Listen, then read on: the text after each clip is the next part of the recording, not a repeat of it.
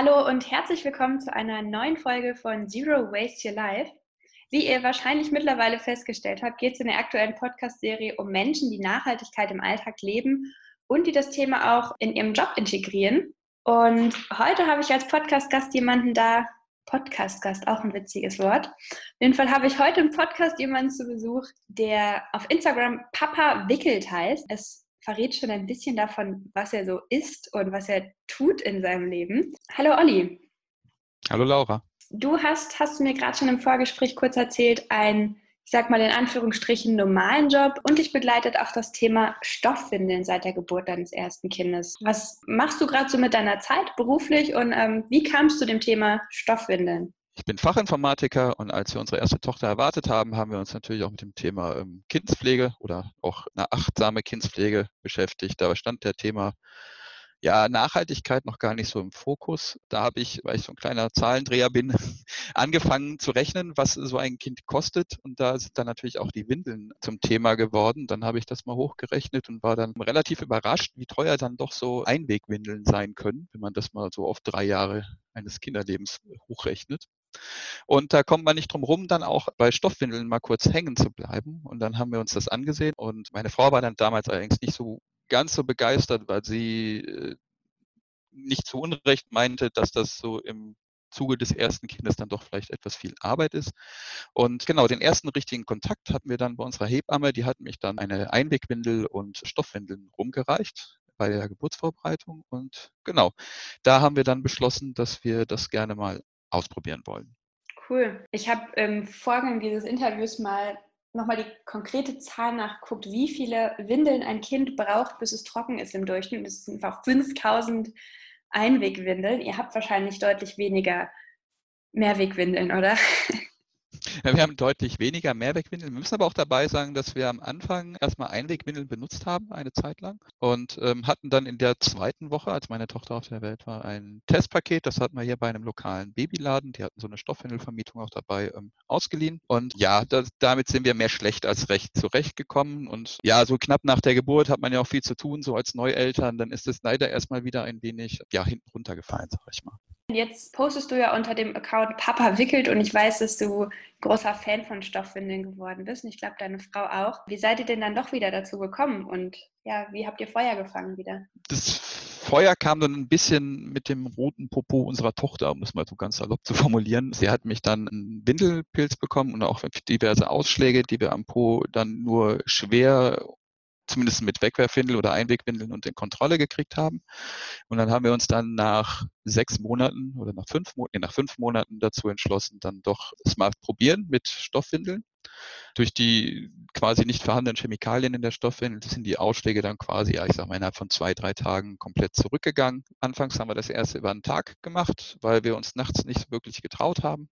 Wir haben dann nachts die Einwegwindeln benutzt, die den geringsten Ausschlag hervorgerufen haben. Und dann sind wir auch schon in der zweiten Woche, als wir Stoffwindeln hatten, damit in Urlaub gefahren. Das war eine Reise für sich. Sehr spannend, aber war auch ein sehr schöner Urlaub. Und genau, und von da an ging das immer weiter. Und im Internet habe ich mich dann auch umgesehen nach Gleichgesinnten, weil irgendwie, ja, habe ich keinen Papa im näheren Umfeld gefunden, der sich auch, auch nur im Ansatz mit dem Thema auseinandersetzt oder schon mal Erfahrungswerte damit gesammelt hat. Und dann habe ich mich im Internet umgesehen und auch da schien so das Gros die Frau zu sein, sein, die sich mit dem Thema auseinandersetzt. Und ähm, genau, und dann dachte ich, es müsste eigentlich mal ein Gegengewicht her. Und dann habe ich angefangen, das Ganze mal aus Papa-Sicht zu erzählen. Was meinst du, woran liegt das, dass Papas oder Männer sich weniger mit dem Thema beschäftigen? Also zum einen wickeln und hm. lassen wir erstmal dabei ich glaube, das äh, kann auch so ein bisschen, das, ich nenne das immer das Schwiegermutter-Syndrom. Wenn die Schwieger, wenn man das, wenn man das macht und ähm, die Schwiegermutter dann mit, der, mit dem Gouvernantenblick daneben steht und sagt, das muss aber anders oder so. und man dann ein wenig eingeschüchtert vom Wickeltisch geht und wenn die eigene Frau dann, also das ist jetzt nicht irgendwie negativ auf die Frauen bezogen, aber wenn man so ein Kind geboren hat, dann ist, hat man ja seine Idee, wie das, wie das laufen soll. Dann hat man sich als Frau vielleicht auch seine Techniken zurechtgelegt, wie man wickelt. Und Mann macht das vielleicht anders. Und ich glaube, dass dieses Andersmachen häufig zu Spannungen führen kann oder führt und dass man sich dann vielleicht auch lieber äh, nur so oft mit dem Thema beschäftigt, wie es denn unbedingt nötig ist. Also vielleicht müsste man einfach mehr reden zwischen Mann und Frau. Oder muss man definitiv. Und dann könnte das vielleicht ja dazu führen, dass auch mehr Papas Spaß an dem Job des Wickelns oder generell der Kindespflege haben. Ja, Was bedeutet denn für dich persönlich so diese, diese Kindspflege und das Wickeln? Ich weiß, ähm, eure Tochter ist jetzt, glaube ich, aus dem Windelalter raus, aber jetzt kommt ja bald ein neuer Zwerg. Hast du das Gefühl, dass es auch nochmal was mit eurer Beziehung zueinander getan hat? Ja, auf jeden Fall. Also es dauert einfach ein bisschen länger, wenn man Stoffwindel benutzt. Also es ist jetzt nicht so, dass es jetzt irgendwie stundenlang dauert, wenn man sie verwendet, aber man nimmt sich etwas mehr Zeit. Und ähm, wir waren nie die, die sich so einen großen, also man sieht das manchmal, wenn man im Internet danach sieht, dass die Leute so Windelschnecken haben, da haben die die mal schön vorbereitet. Sieht wunderschön aus, aber irgendwie waren wir da immer in unserer Freizeit zu faul zu. Deswegen haben wir die dann immer am Wickeltisch fertig gemacht, die Stoffwindel, bevor wir sie angezogen haben. Und dadurch verbringt man natürlich auch mehr Zeit mit dem Kind am Wickeltisch. Und dann wird noch gespielt, dann wird noch ein Lied gesungen, dann wird der Bauch geprustet und wie du schon sagtest, dadurch schafft man natürlich auch eine stärkere Verbindung zu seinem Kind. Und ich glaube, dass wir deswegen auch so, so einen engen Kontakt haben. Ja, ich würde fast sagen, für, für den Zwerg Mama und Papa gleichwertig sind. Und ich würde das auch gerne beim nächsten Kind, wenn sich das, ist natürlich dann noch ein zweites Kind da, ähm, das auch Aufmerksamkeit haben möchte. Aber ähm, ich würde das jedes Mal wieder so neu machen oder von neuem so machen. Mega schön. Von über die Bindung, die das Wickeln mit Stoff stärken kann, hinaus, was sind sonst so die Vorteile von Stoffwindeln, außer dass es offenbar viel, viel besser für den Kinderpopo ist, ähm, die du siehst? Hm. Vorteile, die ich sehe, dass ich weniger Müll in die Mülltonne werfen muss. Wir hatten anfangs, da wir mit Wegwerfwindeln eine Zeit lang gewickelt haben, hatten wir eine separate Mülltonne, eine zusätzliche, ich glaube 50 Liter, und die haben wir regelmäßig befüllt weil so in ein, zwei Tagen kommt dann, wenn du Pech hast, schon mal so eine ganze Tüte zusammen und dann entsteht halt ein recht großer Berg. Genau, also sichtbar war zum einen, dass wir weniger Müll verbrauchen und auch zumindest auf den Monat gesehen, die Anschaffungskosten sind für Stoffwindel natürlich vergleichsweise hoch, dass wir weniger Geld ausgeben und ja, weniger selten freitags abends noch oder samstags abends nochmal schnell los mussten, um einen frischen Packen Windeln zu kaufen.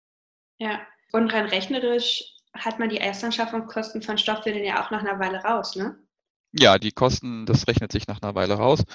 Hängt natürlich davon ab, wie sehr man sich vom Stoffwindelfieber anstecken lässt und ob man dann die andere schöne neue Überhose auch nochmal kauft. Aber grundsätzlich sollte eigentlich spätestens ab dem zweiten Kind, wenn man dann die Windel nochmal verwendet, sollte sich das rechnerisch bei Null bewegen. Beziehungsweise sollte man dann Geld sparen spätestens.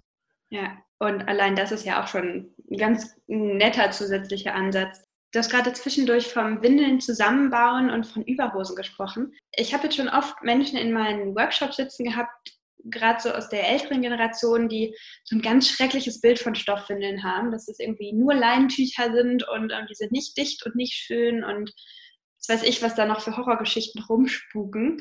Die Stoffwindeln, die ich bisher gesehen habe ähm, bei Kindern von Freunden und so bei dir auf dem Profil, sehen sehr schön aus und auch recht praktikabel. Wie kann ich mir denn, wenn ich noch nie eine Stoffwinde gesehen habe oder sie in der Hand gehalten habe, wie kann ich mir diese Systeme vorstellen? Ja, wie du schon gesagt hast, es gibt verschiedene Systeme. Ich fange mal mit dem einfachsten an. Das ist so ein bisschen so die Einwegwindel der Stoffwindeln. Einweg insofern, weil man sie nach einmal benutzen waschen muss. Die ist wirklich so wie eine Einwegwindel. Man legt das Kind drauf, macht die Windel zu.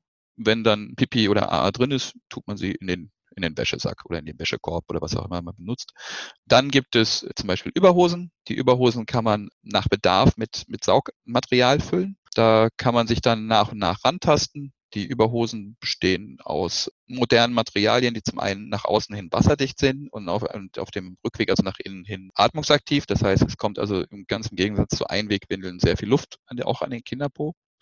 Und genau, man hat vielfältige Systeme, wo, glaube ich, jeder äh, seine, ja, seine Passion finden kann, sage ich mal. Das, das reicht von der bekannten Wollüberhose aus Schafshaar äh, oder Schafsfell bis hin, wie du schon sagst, zur modernen Windel mit schönen Prints. Meine liebste ist zurzeit eine mit den, den Care Bears. wie süß. Die gibt es auch noch. Ja, in der Tat. Und noch eine praktische Frage. Wie sieht für euch der Alltag mit Stoffwindeln aus? Steht man jetzt die ganze Zeit nur noch vor der Waschmaschine und hängt was zum Trocknen auf oder ist es eigentlich ganz easy? Das ist natürlich wie immer bei Themen, wo man sich um Gewohnheiten kümmern muss, am Anfang eine kleine Umstellungssache. Und es wäre jetzt auch gelogen zu sagen, dass es weniger Arbeit ist oder gleich viel Arbeit ist wie eine Wegwerfwindel. Aber ich glaube, am Ende, wenn man eine normale Waschmaschine hat und wir haben jetzt eine kleine mit fünf Kilo nur, ja, dann macht man zwei, drei Maschinen die Woche mehr. Bei uns ist es ein bisschen mehr, wie gesagt, weil wir eine, noch eine klei ältere kleine Waschmaschine haben. Die haben wir einfach aus unseren Studentenzeiten noch übernommen. Nee, aber grundsätzlich zwei, drei Maschinen die Woche mehr. Wenn man mag, kann man einen Teil der Saugeinlagen, die Überhosen würde ich nicht reintun, auch in den Trockner geben. Ansonsten trocknen die aber auch auf der Leine äh, sehr, sehr gut. Das klingt ganz praktikabel. Wir haben uns gerade schon darüber unterhalten. Du hast ja einen Hauptjob als Informatiker und ja, Stoffwindeln sind so deine Passion. Hast du mal darüber nachgedacht, dich selbstständig damit zu machen? Ja, ich habe definitiv schon mal darüber nachgedacht, mich selbstständig zu machen. Also man kann ja, äh, zum einen könnte man einen, einen Stoffwindel-Shop aufmachen, sei es lokal als Ladengeschäft oder im Internet. Und dann gibt es die Stoffwindelberater, die interessierten Eltern dabei unterstützen, die das Windelsystem, von dem ich gerade erzählt habe, für sich zu entdecken, was ihnen gefällt. Die kommen dann zum Beispiel zu einem nach Hause und ja, beraten einen, was die Windelsysteme angeht. Man kann sie mal anfassen, mal benutzen und sich entsprechend informieren und alle Fragen stellen, auch zum Waschen. Da wird man schnell merken, dass es nicht kompliziert ist und ich bin da an was am Arbeiten, aber da möchte ich noch nicht mehr zu sagen. Okay, ich bin auf jeden Fall sehr gespannt, was es letztendlich wird. Zu guter Letzt noch eine Frage, die ich in letzter Zeit ganz gerne meinen Podcast-Gästen stelle, nämlich was ist dein Tipp, um Nachhaltigkeit im Alltag, privat und auch im Beruf zu leben? Entspannt sein. Also ich, ich habe das bei mir am Anfang selber gemerkt. Ich wollte am Anfang immer alles sofort von jetzt auf gleich. Dann, keine Ahnung, da musste plötzlich alles plastikfrei sein und keine, ja gut, Strohhelme haben wir eh nie benutzt, aber als Beispiel keine Strohhelme mehr. Und dann musste das alles von jetzt auf gleich angeschafft werden. Und dann habe ich drüber nachgedacht, wie kann ich jetzt die Plastikschüsseln loswerden? Auf den zweiten Blick und auch im Gespräch mit meiner Frau sind wir dann irgendwann dazu gekommen, dass wir erstmal unser Konsumverhalten überdenken und ähm, erstmal schauen, was wir haben und dass, dass wir das, was wir haben, erstmal aufbrauchen und sofern es sich nicht aufbraucht, einfach so lange benutzen, bis es dann wirklich kaputt ist und dann mit nachhaltigeren Optionen quasi ersetzen. Wir haben zum Beispiel nie viele Strohhelme gebraucht. Wir haben jetzt vier Jahre lang die äh, letzten fünf oder zehn Strohhelme, die wir hatten, aufgebraucht. Und jetzt, wo unsere Tochter langsam so in das Alter kommt, dass sie äh, gerne aus Strohhelmen trinkt, haben wir das dann jetzt zuletzt mit Bambusstrohhelmen quasi wieder unser Sortiment aufgefüllt. Da ist dann eine kleine Bürste bei gewesen. Genau, und so mache ich das auch auf der Arbeit. Ich nehme meine eigene Wasserflasche mit, äh, fülle die da vor Ort auf. Ich verzichte in der Kantine, und das war echt viel Arbeit, auf die Serviette, die mir die nette Dame an der Kasse immer hingelegt hat. Das war echt manchmal eine Diskussion. Wenn ich Essen mitnehme, zum Beispiel aus der Kantine mit hoch, dann gucke ich, habe ich oben immer eine Schüssel stehen auf der Arbeit, beziehungsweise einen Teller, weil man die Teller nicht, leider nicht mit hochnehmen darf aus der Kantine. Und dann fülle ich mir das unten vor Ort um. Damit verhindere ich, dass ich diese bekannte Aluschale bekomme. Genau, und im Alltag, ja, in der Familie, da machen wir es entspannt. Wir versuchen es unserer Tochter vorzuleben, indem wir mit gutem Beispiel und mit weniger Dogmen vorangehen. Und ich glaube, wir sind auf einem guten Weg, denn sie war das war vor einem halben Jahr oder so, sehr irritiert, als äh, meine, mein Patenkind zu Besuch war und die Mama dann die Windel in den Müll werfen wollte. Ja, das hat für ein wenig Furore gesorgt bei uns. das ist echt witzig, gerade auch, weil es zeigt, finde ich, wie ja, wie wir als Erwachsene, wie als Eltern auch so ein bisschen die Realität der Kinder und der nächsten Generation oder wie sie die Welt wahrnehmen, beeinflussen können und wie wir einfach Öko zum neuen Normal machen können. Und das auf ganz entspannte Weise eben, indem wir so Schritt für Schritt unsere alten Gewohnheiten ja, überdenken und nochmal gegebenenfalls neu und nachhaltiger aufrollen. Ja, ich, ich denke halt, dass man, das, das ist bei so vielen Dingen, man muss es einfach leben. Also es ist nichts, was man sich erzwingen kann. Man muss es, also zwar bei uns, ich hole den einfach noch ein bisschen aus. Es war bei uns so am Anfang auch so, da habe ich mir Gemüsenetze geholt, weil mir das einfach auf den Keks ging im Biomarkt oder beim Türken immer eine Papp- oder eine Plastiktüte zu nehmen. Und lose in die Beutel, sagen viele dann, aber das ist dann, also geht zwar, aber ist irgendwie auch doof, wenn das dann alles durcheinander matscht unter Umständen. Genau, und das war am Anfang echt anstrengend. Wir mussten uns da echt Tricks einfallen lassen, wie wir dann an die Beutel denken. Bis wir dann am Ende mal einen Leinbeutel gefunden haben, wo innen eine kleine Zusatztasche drin war. Und ab diesem Moment haben wir dann unsere Gemüsenetze zum Beispiel immer mit im Beutel gehabt und dann haben wir auch immer nur noch den Beutel zum Einkaufen mitgenommen und alle anderen dann da reingetan. Und genauso ist es auch zum Beispiel mit der Wurst. Also meine Frau und meine Tochter vor allem essen gerne Aufschnitt und wir haben mittlerweile zwei Fleischereien hier in der Nähe, wo man mit seiner eigenen Dose hinkommen kann. Die füllen einem das dann ab. Da wird dann nur noch die eine Folie verbraucht, die sie dann zum Abwiegen nutzen. Genau, und das war am Anfang auch eine Umstellung. Aber mittlerweile kommt einfach diese Dose auch direkt in die Tasche und dann ist sie einfach dabei. Das heißt jetzt nicht, dass wir nicht auch mal das vergessen. Genau, das ist das, was ich gerade auch meinte, mit das Ganze entspannt betrachten. Ich glaube, wenn man es versucht zu erzwingen, dann funktioniert das wahrscheinlich langfristig eher schlecht. Ja, da stimme ich dir auf jeden Fall zu. Ich finde, das sind wunderschöne Abschlussworte. Ich danke dir, dass du dir Zeit genommen hast für das Interview, Olli. Ich wünsche dir und deiner Familie auf jeden Fall schon mal alles Gute, auch mit dem zweiten Stack, der bald kommt. Oh ja, da freuen wir uns schon. das glaube ich.